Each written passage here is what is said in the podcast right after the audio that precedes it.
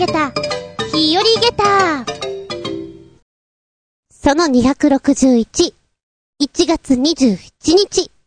1日遅れて、ごめんなさい。こんな経験はないだろうか。自分の格好に。びっくりたまげたあれは、朝から天気が良くなく、今日は気温が上がらないと言われていた日のことである。私は、仕事に行くために、バイクにするか、電車にするか、迷っていた。バイクであるならば、雨の中、2時間、濡れても大丈夫なように、少しあったかめの、なんちゃってレザーパンツなんかを履いていた。時折、窓から外を眺め、雨の様子を伺う。しとしと、しとしと。少し強くなってきたか。バイクで行くにはちょっと悩ましいところである。だがしかし、今日はずっと雨。そして気温も上がらないと聞く。ならば、ここは電車で行くのが賢明であろう。少しめんどくさいが、ここは仕方がない。電車にしよう。片道千円ぐらいかかってしまう。ああ、往復二千円ってところか。結構美味しいものが食べられるんだよな。残念な気持ちになりながら、昼過ぎに現場に到着する。ちなみに今日の私の稽古着は、かの有名な、セサミストリートのブラックジョーク T シャツ。タイトル、最後の晩餐。仲間の一人であるビッグバードが丸焼きになっていて、食卓に並んでいる。そこで、みんなが、わーい、ご飯だ、食べようとしている晩餐の絵柄である。このシュールな面白さに、幾人の子供たちが気づいてくれようか。そんなことを思いながら、洋服を畳んでいた。その時である。私の目に、突然飛び込んできたのは。なんてことでしょう。なんちゃってレザーパンツの、お尻のところが、ペロンと、ペロンと剥がれているではありませんか。これは、はずかしいですね。ですね、これ。状況を説明するとな。こう、お尻の伝部があるやろ山と山の。な。で、あの、ま、肛門のあたりっつうのかそっから上にかけて、伝部のお山とお山のあたりが、うーん、夏休み、海岸でこう、日に焼けて、ペロンと皮が一枚剥がれておりまして、レザー部分が剥がれておりまして、なんか、超ダセ。で、ジーパンもそうだけれども、そんなに毎回洗わないパンツってあるじゃないですか。お尻の部分とかいちいちチェックしますかしませんでしょあれ？私だけ？しませんよね。まあ、それでまあ、あれですよ。2時間ぐらいこれで歩いちゃってる私？ま、まあまあ一つ言えるのは、今日は雨が降っていて、でもって、寒かろうな、と思って通常は、短めのダウンとかなんだけれども、ロングコートを着ていた。だから、お尻はカバーできた。コートを着てる間は。ってところかな。いやいやいやいや、これは恥ずかしいですよ。四十超えた女が、お尻ペロンで歩いている状態。どうよ？もし街中にそんな人がいたらどうよ？例えば、こう、ね、ファスナーが開いていたり、ちょっとスカートがこう、ストッキングとかに入ってしまって、おパンツが見えてしまってるような状態だったら、親切な人はね、こそっと教えてくれたりするの。でも、こう、なんちゃってレザーパンツのお尻ペロンのやつ、誰が教えてくれますか？誰も教えてくれないでしょ？こんな恥ずかしいことはないねって思って、速攻捨ててやりましたけれども、電車は怖いね、こういうことがあるから。いや、電車じゃないか。いや、バイク、いつもほんとバイクだから余計気にしてない人の目なんて。怖い怖い。あなたのおパンツは大丈夫でございますか？いや、普通は大丈夫だな。ドキッとした。おいらの恐怖体験談というか、現場でびっくり玉ゲッターなお話でした。ってな感じで、しばしお付き合いくださいませ。お相手は私、バーガーキングのスパイシー薬よけワッパー。超うまいよ超高いけど。ハンバーガーで780円って、結構なお値段だと思いません？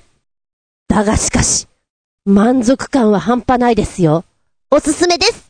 厚み純。どうぞよろしくお願いします。この番組は、ちょあへよ .com のご協力へて放送しております。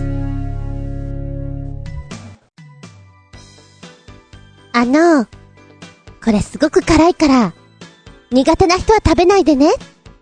という、注意書きがあったりするような商品って、まあ、そんなに大したことがないものが、ほぼほぼです。で、今回のこの、バーガーキングから出しているスパイシー薬よけワッパー、年末年始期間限定でっていうことで、1月の28日まであと数日だ。そこまで買うことができるバーガーなんです。で、これ何が面白いかっていうと、京都の祇園味港の日本一辛い黄金一味を使用しております。ん？一味？ってちょっと思ってしまう。だが、非常にマッチングしております。このね、バーガーキングっていうとずっしりとした重みのあるハンバーガーがとても特徴的だと思います。そして、炭火でね、とてもいい香り。最初パクパク食べてると、全然辛くないんですけど、って思うんだけども、真ん中に行けば行くほど、ちょっとジャリジャリとした面白い食感に出会います。あら、何かな？あ、ガーリックか。おうおう。お？これが結構なお手前で。えー激辛ガーリックフレーク、そして特製の旨辛スパイシーソースを使用していて、今回のこの京都祇園味港の黄金一味がいい味になってるんですよね。で、辛い辛いだけではなくて、元々のレタス、トマト、オニオンってこう、ちょっと野菜多めなところ、そしてチェダーチーズが入っているというバランスが非常に良くてですね、癖になる味。きっとお酒とか飲んでるともっともっと食べたくなる味じゃないかなって思ってしまいます。ちなみに、おいらお稽古が終わってから、バーガーキングに行って買ったわけなんですよ。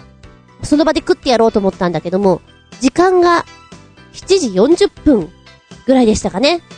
で今8時に閉めなきゃいけないからテイクアウトのみの対応になってしまうんです。テイクアウトか。お家で食べても美味しいよ。だけど、きっと今食べた方が美味しいはず。今食べたいな電車は、あと20分ぐらい来ないか？食べるか？と思って、えー駅のね、脇の方の人っ気がいないところ、そこでもぐもぐ立ち食いしておりました。お行儀悪いなと思いながらも、そうか、写真とか撮っとけばよかったなとも思うんだけども、電車が来るまでの間に、とりあえず食ってやれっていうちょっと戦い気味になりましてね。しかし、この味は本当に美味しいです。そうか、1月28日か。うちの近所の方にはないので、もう買うことができないのですが、あー、ちょっと、ちゃんと、ちゃんとゆっくり食べればよかったなって後悔してしまうぐらい。食べてる時の食感がね、ふわ、サク、ザクザクガリガリっていうなんか、面白い食感が楽しめますね。辛すぎず、でもパンチはちゃんとあるよっていう。なんといってもこの、直火焼きの、こう、お肉のね、香り？バーガーキングさんのほんと、この、香りは、ハンバーガーなんだけども、ちょっとステーキのような肉肉しさがあって私は大好きなんですよ。お近くにあったらぜひ食べていただきたい。おすすめです。バーガーキングの薬よけワッパー。高いよ高いよ。でも、食べる価値あるよ。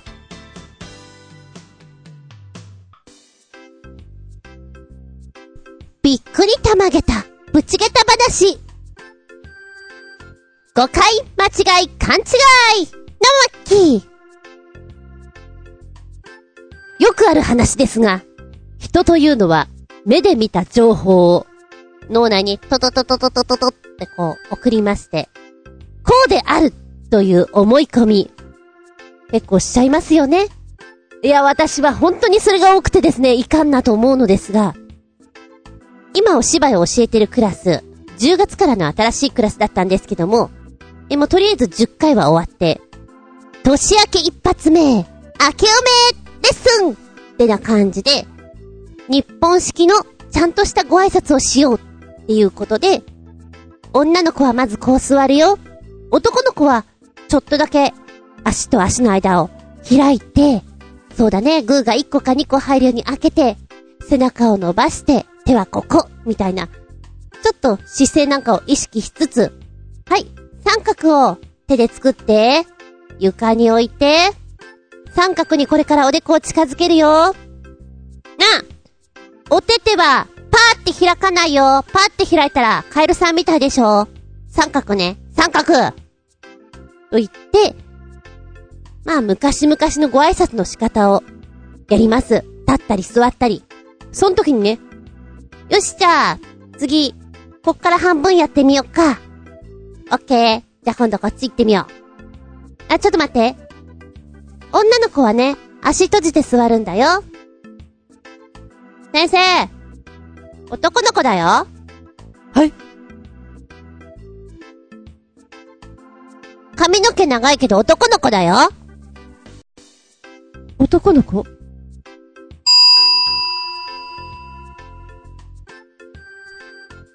そんなわけな。はっ男の子？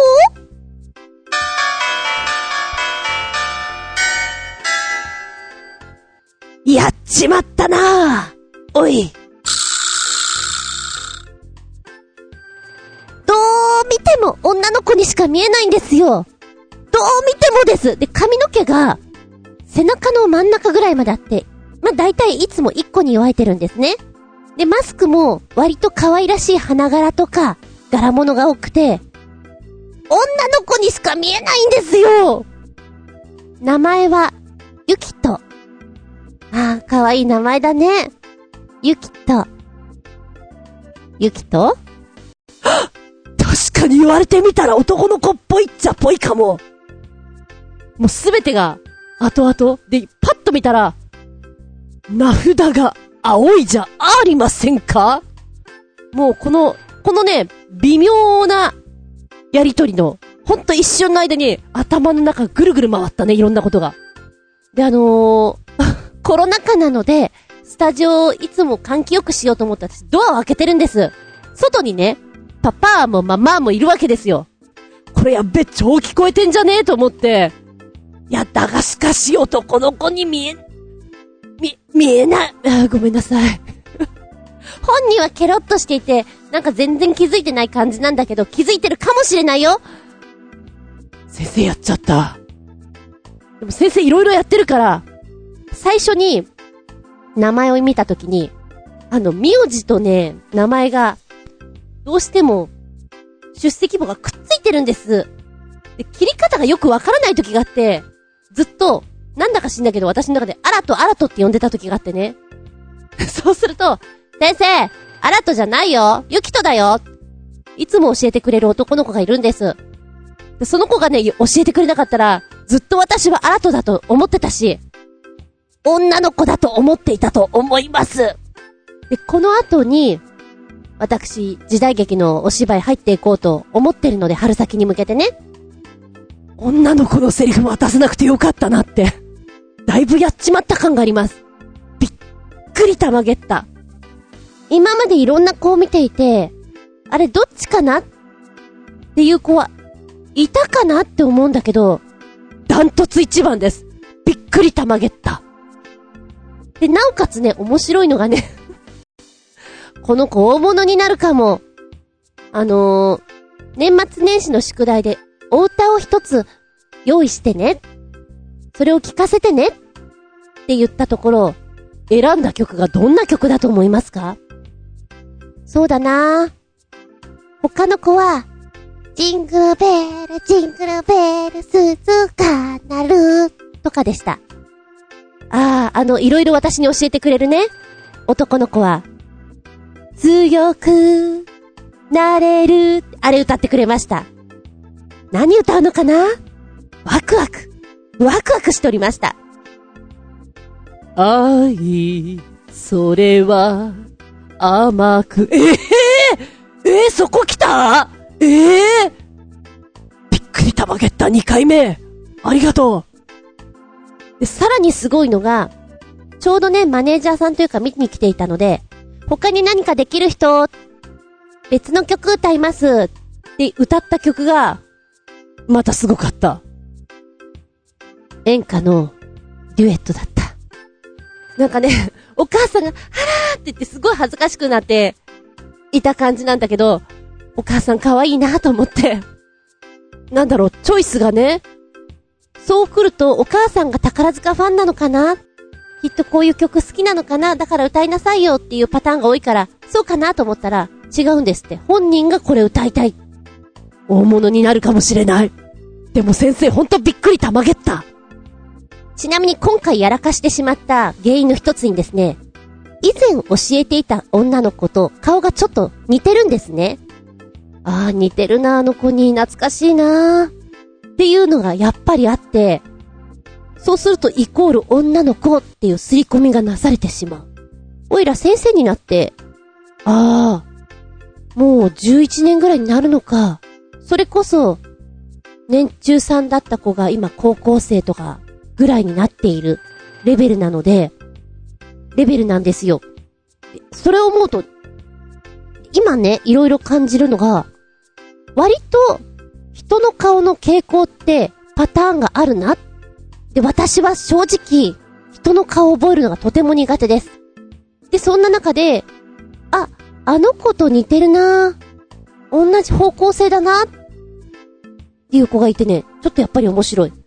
で、今、あ、この子いいなと思ってる男の子も、そうだね。ちょいちょい前に辞めてしまった男の子に顔が、傾向が似ていて、雰囲気も似てるんですよ。あ、これはちょっと楽しみだなと思っております。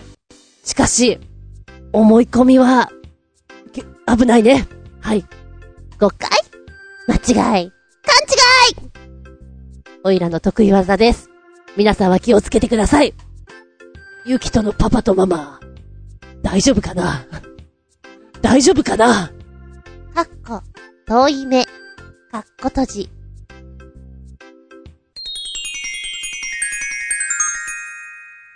シスピン？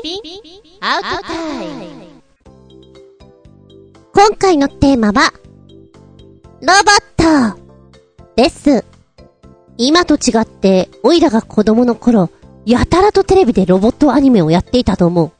そうそう、この間ね、スポティファイで、普段は聞かないなんか面白い特集とかあるかなってパッと見たときに、80年代のアニメの特集があったんですよ。あ、面白いから聞いてみよう。ポチッと。子供の頃に聞いていたのは鮮明に覚えてるね。その時にね、お助けマン、流れてきたの。なんだろうな。すごくキャッチーな曲なんだよね。今でも覚えてる。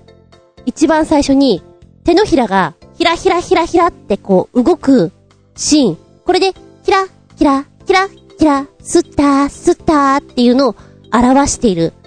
そこからスタートするんですけれども、もうこの曲聴いた時に、うわ、懐かしいわと同時に、ああ、これもめちゃくちゃメカニック出てくるんだよなそもそも、宇宙の話だったよなって思ってね。タイムボカンシリーズ、好きだったなあの時代の子供はみんな見てたんじゃないかなとも思います。大体の流れが、学校が終わって帰ってくると、4時半ぐらいに、フジテレビでやってたんだよね、再放送。それを見て、こう、夕飯までの間に、テンション上げてくみたいな。懐かしいなで、タイムボカンシリーズの中でも、ヤッターマンとかゼンダマンとかあるけれども、なんだか知んないけど、この宇宙のお話のお助けマンというのが一番好きでした。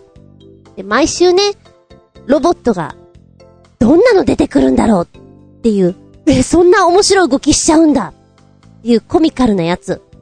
で、最後の最後で、こう敵を倒すためにね、ちっちゃいメカが出てくるんですよね。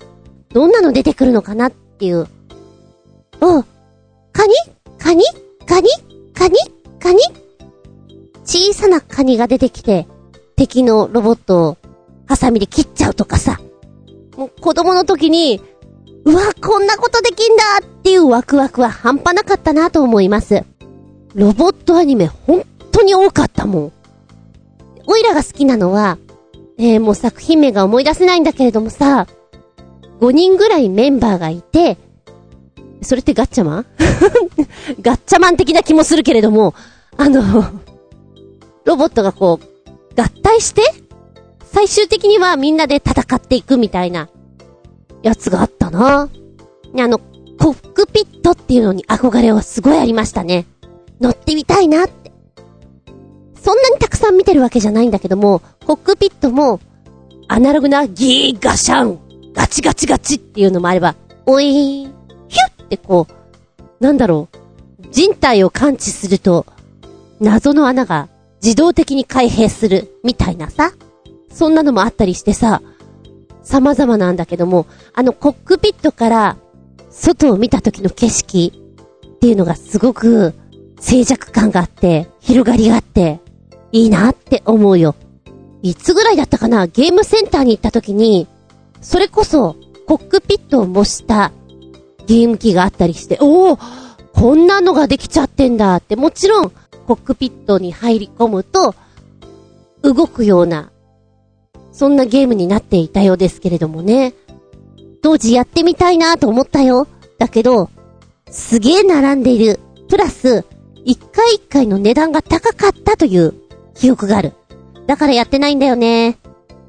いや、おまけに言うと私はゲームが非常に下手なので、無駄金かな？と思って。さて話は変わりますが、ロボットに乗れるよって言われたら、あなたは乗ってみたいですか？それは操縦するということで。どうです？君がパイロットだ。なんて言われたら、お断りです！っていうのが大半かとは思うんですけれども、ちなみにね、要するにアニメに出てくるような、ロボット？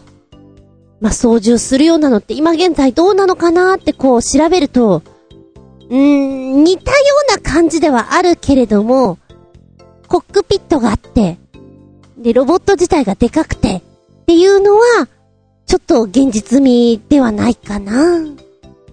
人間が乗り込むというか、人間の体にまとってるような感じの、ボディスーツのような、そういったロボットとか。まあ、大きいと言っても、せいぜい、全長3メーターぐらいの印象かな。うーん、大きすぎると取り扱いが大変だから、そこでコンパクトだけれども、こう、パワーはあるっていう子が、やっぱり、いいのかなそこに開発のポイントが置かれてるような感じはしますね。え、ちなみにですね、ロボットってでかいじゃん？あ、印象ね、アニメとかの。どんぐらいでかいのかなと思って今調べてたの。ロボットアニメというと、やはり、真っ先に出てくるのは私の中ではガンダムなんですけども、ガンダムの大きさってイメージよ。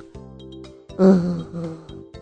30メーターぐらい ?50 はないと思うの。30メーターぐらいかな？と思って今見ていたら、ガンダムは18メーター。あと、有名なマジンガー Z。これも18メーター。ザクとかガンタンク。ザクは17.5メーター。ガンタンクは15メーター。ちょっと思ってたより小さいのかな？あ、オイラが見ていたダブルゼータガンダムとかはもうちょっと大きいんだ。22.11メーター。うーん。だからガンダムによっても、大きいこと小さいこといるわけだね。まあ、でも比較的にこの15メーターから29メータークラスっていうのが多いみたいです。エヴァ初号機。え？エヴァ、エヴァ結構でかいんだね。あの40メーターからになってるの。からって何よって思ったら、ものによって違うみたいです。えー、エヴァ、最大200メ、200メーター？200メーターって？みたいな。旧テレビバージョンの設定だとそういうことです。新劇場版では80メーター。それでもでかいよね。タワーじゃん。すでに。さらに続いて100メーター以上のマシン、ロボットもあります。ただ、え有名どころってどうなんだろう。ちょっともう名前を見ただけだとよくわかんないんだけども、大ターンとかはでも、イデオンとかは聞いたことあるから有名なのかなここ100メーター超えですね。え、巨人？みたいな。そう思うと面白いんだけど。で、さらにすごいのがあるのです。高さ1000メーター超え。1000メーター超えって何？え、こちらは、スーパーロボット系なんですって。で、この中に、ゲッターロボとか、あ、これ名前聞いたことあるから多分子供の頃見てたんだろうな。うーんと、天元突破、グレンラガンとかが入っていますね。でね、あの、サイズ感がちょっともう、飛び抜けておりまして、例えばこちら、アークグレンラガン。約 5km。え、5km って何よ？みたいなね。ダイバスター。地球サイズ。でかいですね。なんだかこの辺からもうよくわかんなくなって、月サイズとか、木星サイズとか、あの、惑星クラスの大きさの比較になってございます。ちなみにこのダイバスターは、アニメトップを狙えの中に出てきてるそうです。そしてそして、栄えある第1位は、天元突破グレンラガンから、グランゼボーマ。なんとサイズ感は、全長、約53億光年光年来たーもうなんかでかすぎてよくわかんないちなみに1光年は、光が1年間に進む距離のことだから、キロに換算して、約9兆5000億キロメーターもう全然わかんないどうしてこういう数字が出てきたのか、ちょっと聞きたいですな。作家さんに、なあ。まあ、以上のことを踏まえまして、ロボットっちゅうのは、手頃なサイズ感がいいだろう。大きすぎたら大変だからね。そこは、もうちょっとコンパクトでいいんじゃない？でも、ロボットアニメとかってさ、ガンダムとかもそうなんだけども、コックピットに乗れる人って大体一人とか二人とかでしょ？あんなにでかいのに一人とか二人でしょ？なんかちょっともったいない気もする。いや、おそらくあれは戦闘という意味合いだから一人とか二人なんだろうけれども、ちょっともったいない、ね、気がしませんか？な、それはさておき、ガンダムとかのハッチって、胸のあたりとかにあったりするでしょ？あれ、背中の方にあった方が便利なんじゃない？っていうの書いてあって、ああ、なるほどなって思った。じゃあ今度はネットからロボットのお話。ユニークなロボットをランキング形式で紹介っていうのがあったのね。ただ、ロボットの世界っていうのは本当に開発がどんどんどんどん進んでるから、もう、1年前の、2年前のって言ったら本当に古い情報になっちゃうと思うのよ。で、今これをザクッと見ていたときに、今現在どうなってるのかなっていうのを比較してみたときに面白かったなと思って。まず、おーって思ったのが、ボストンのダイナミックス社の公式ホームページに上がっておりました。わおスポットミニというこのロボットなんですけども、まずは動きがすごい。こんな動きができちゃうのかっていうスポットミニ。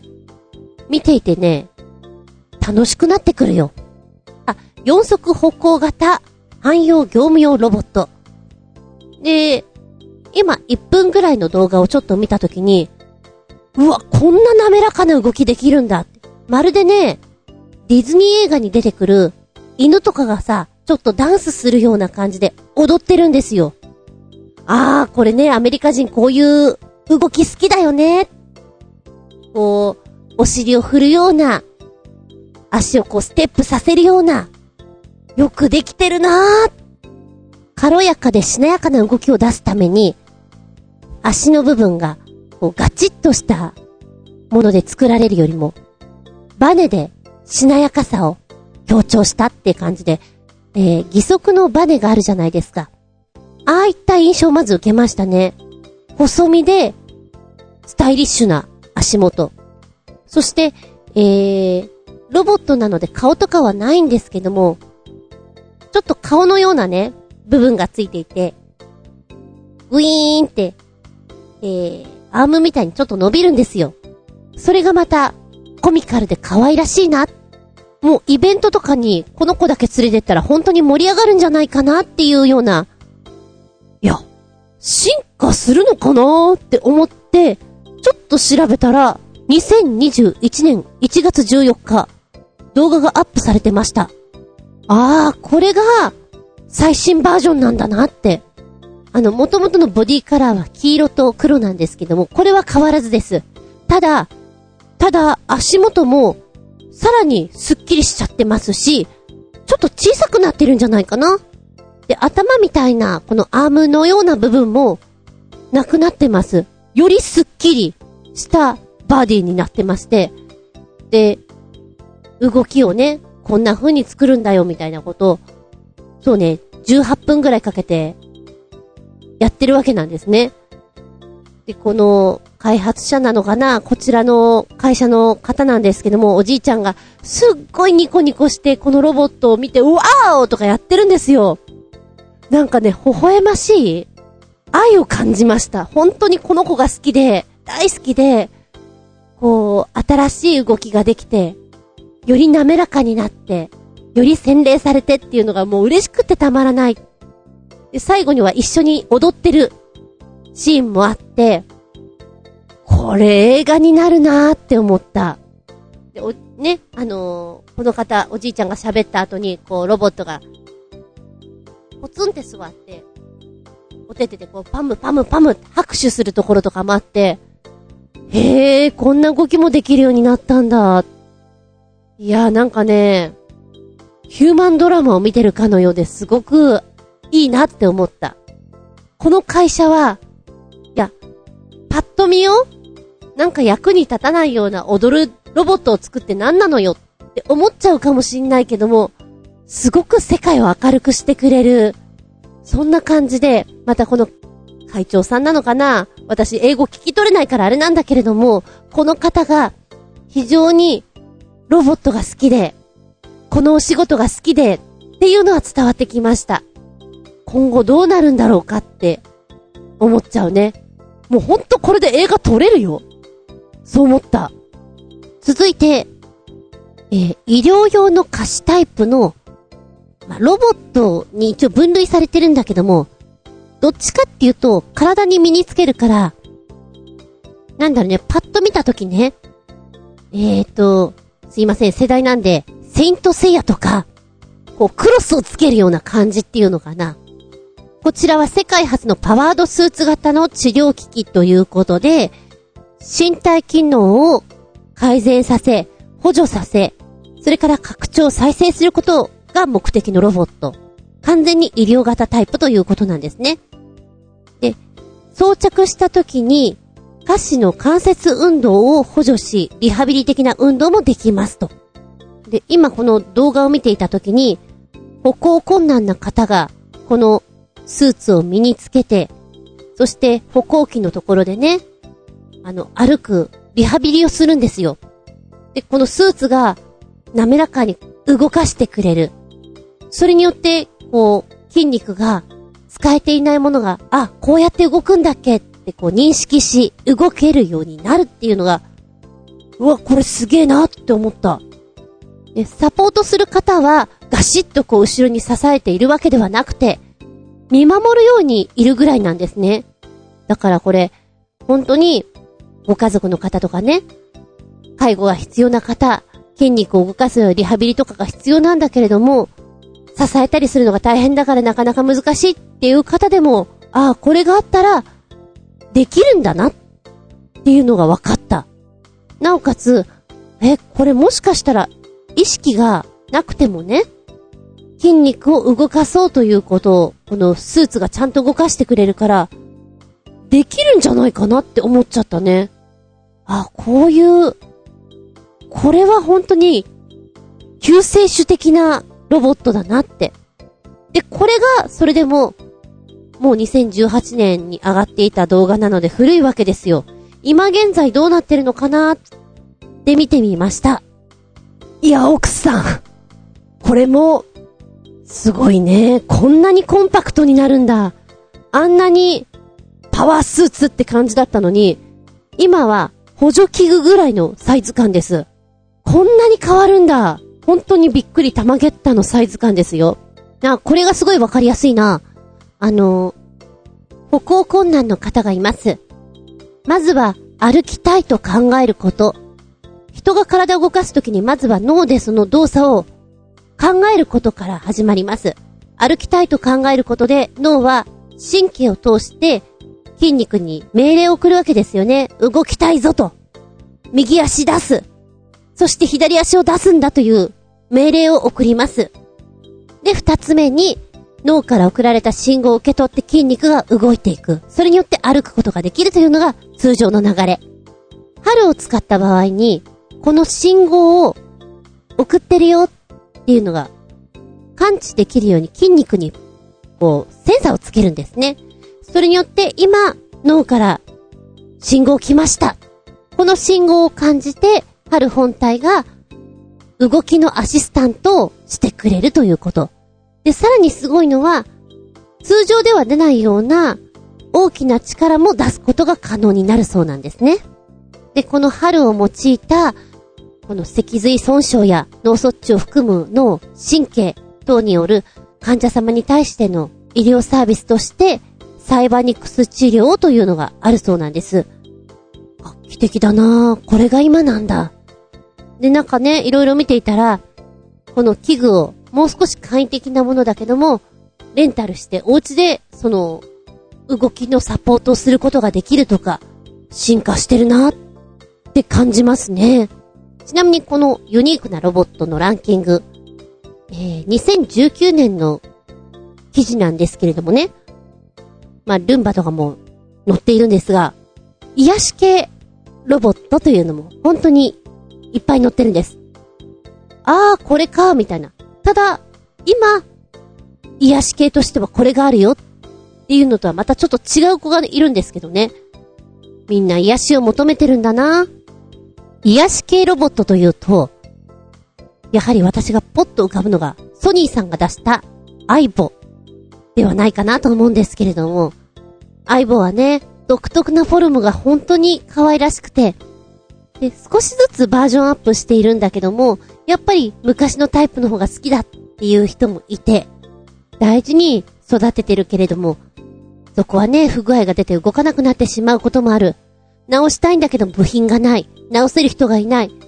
そんな感じになってしまうと本当にね、あの、ロボットだけども、命はないけれども、命はそこにあるっていうぐらい、本当に家族は悲しくなってしまうっていう話をよく聞きます。で、このアイボくんとかもそうなんだけども、実際買おうと思うとなかなかね、高くて買えなかったりする。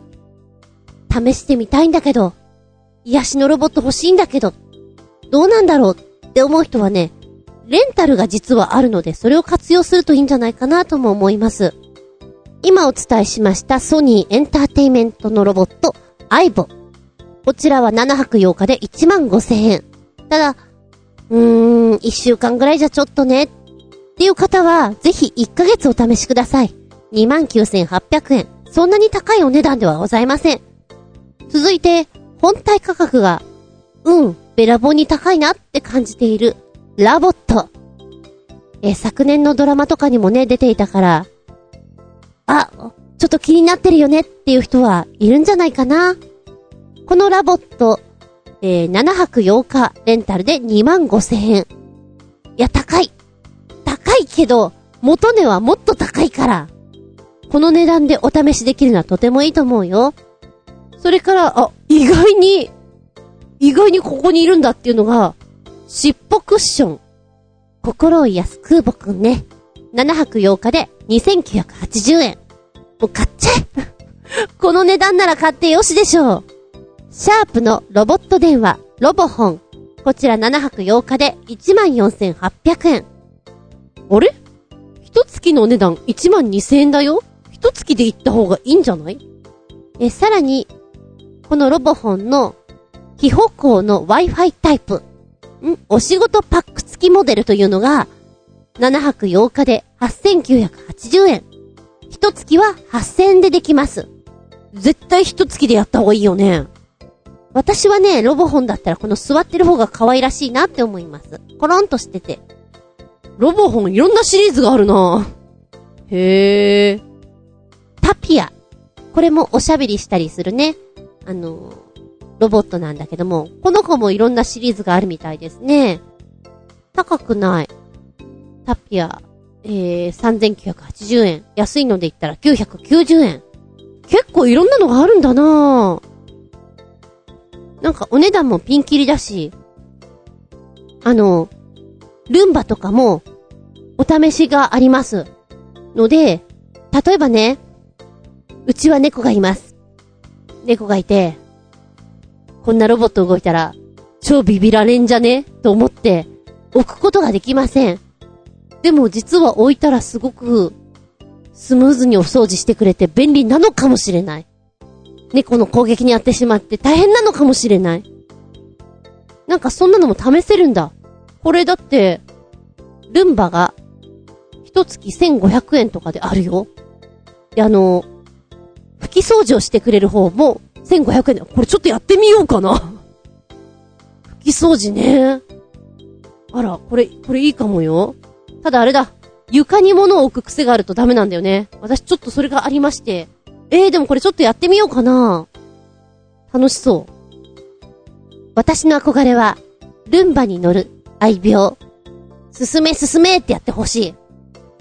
絶対やんないと思うけど。こうやってね、ロボットのやつを見ると、最新バージョンと古いのとの差がすごく面白くて、飽きません。だって明日にはもう次の発表があるかもしれないっていうぐらい、進化が、早い。いや、そんな遅くてはダメなのかもしれないけどもね。で、最後に、この、ああ、これ面白いねと思ったのが、古いよ動画として古いから、全く、今は違うものになってるでしょう。でも、欲しくなる驚きロボット10種という動画が面白かったです。じゃんけんするやつとか、絶対に人間では演奏ができないというようなテクニックでギターを演奏するロックバンド。それからお料理をお任せください。とまでに美味しいのを作ってくれたり。中では香港生まれの AI、ソフィア。これがなんかね、ああ、すごいなと思った。それでも昔の映像ですよ。国連に出て発言もしたという、このソフィアなんですけれども、こう、ロボットとしては非常に表情も豊かで、かのオードリー・ヘップバーンをちょっとモデルにしたなんていうのを読みましたけれども、あのー、皮肉っぽい表情だったり、えへって笑ったりするような表情とか、もうね、人間っぽいんだよね。オードリー・ヘップバーンをモデルにしてるというだけあって、美しい。だから雑誌の表紙を飾ったり、なんていうのもあったりします。で、このソフィアが注目された一つの理由としまして、国連の中で発言をしたというのもあるんですが、大胆な発言をしました。なんて言ったのか？ソフィアは人類を滅ぼしますと発言したそうなんですね。なんか、ジョークだったよっていう話なんだけれども、その言葉が彼女の口から出たということに対してゾッとした人も多いんじゃないでしょうか。若干、ダーティーハリーじゃない。なんだっけあれ。I'll be back. ででででででん。ターミネーターじゃん。えー、ターミネーターの世界を彷彿とさせる、というのですかね。いつジョークかもしんないけど、ブラックジョークだな。またそこをね、チョイスしたのがソフィアのすごいところなのかもしれません。ちなみに、ウィル・スミスとソフィアが会話をしてるシーンがあってね、ウィル・スミスがソフィアにこうちょっと、口説きにかかるような、そういうところで、反応が面白いです。やっぱりこう、AI だから、若干こう、考える間があるんですけども、それがまた面白い。ウィル・スミスがちょっと戸惑ったような表情になるのも面白い。ですよ。今回はロボットということでお話をしてみました。本当にいろんな種類があって、まだまだご紹介しきれてないんですけれども、生み出す力、あっぱれだなって思います。きっとまた数年後に、びっくりたまげたロボットたち、会えることでしょう。ということで本日は、ロボットのお話をしました。あ、そうそう、さっきたまたま、ロボットからロボットダンスにポーンと飛んでっちゃって、そこ見てたんですよ。なんかちょっと古臭い印象のあるロボットダンス。でも、あれをやるのって本当に技がすごいなって思うの。止める。溜める。みたいな。で、私はたまたま女性のチームのね、ロボットダンスを見たんですけども、男性のキレのある、こう、動きでね、ピシッってやったら、うわ、かっこいいだろうなって思う。うん。鳥肌立つと思います。ってな感じで、お話。これまでこの番組は、ちょあへよ .com のご協力へて放送しております。